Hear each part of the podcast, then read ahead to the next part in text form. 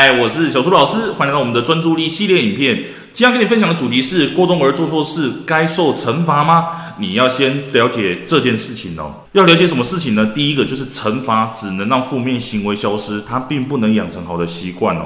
养成好的习惯，还是有赖于你正向的去夸奖孩子，去赞美孩子，才能让孩子从成功的经验当中去获得一个新的好的习惯哦。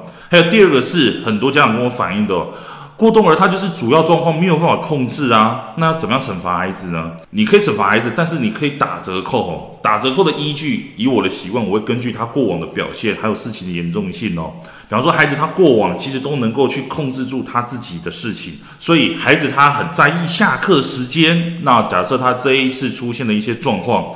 我会根据他过往，他都表现得很好。原本不能下课十分钟，我可以让他不能下课三分钟。透过这样子的方式去跟孩子沟通，去跟孩子做惩罚的这件事情哦。当然不止下课的这件事情哦，比方说平常使用一些三 C 产品这些等等的，或者说平常孩子他在意这些事情。你都可以透过过去过往的表现，或者是事情的严重性，来去跟孩子做一个沟通哦。但是详细该怎么做呢？我们下面会继续跟你谈到说惩罚，你要怎么做惩罚哦。好，我们下节课再见喽，拜拜。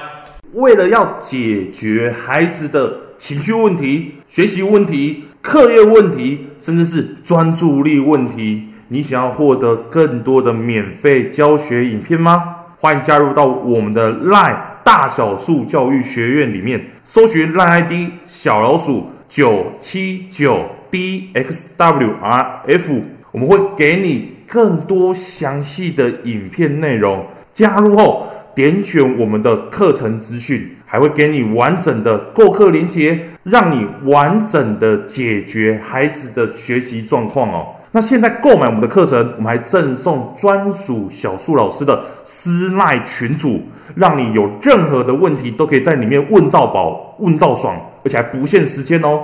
那我们就课堂上见吧。